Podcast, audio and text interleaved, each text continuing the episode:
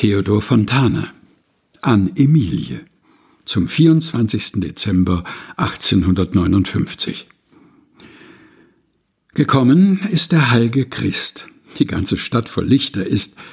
Auch unsere sollen brennen. Die Sorgen weg und zünde an. Ich will derweil, so gut ich kann, dir meine Wünsche nennen. Empfang zuerst ein Strumpfenband, das ich für dreißig Fenk erstand. Bei Von Robert im Laden. Ich wünsche dir, geliebtes Weib, bald wieder einen dünneren Leib und etwas dickere Waden.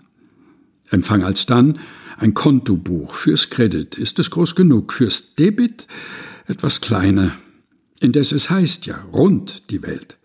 Der Beutel wird mal wieder Geld und hilft uns auf die Beine. Und drum zuletzt den heißen Wunsch, dass unseres Schicksals dicker Flunsch bald hübscheren Zügen weiche und dass ein bisschen Sonnenschein zieh wieder endlich bei uns ein und unser Herz beschleiche.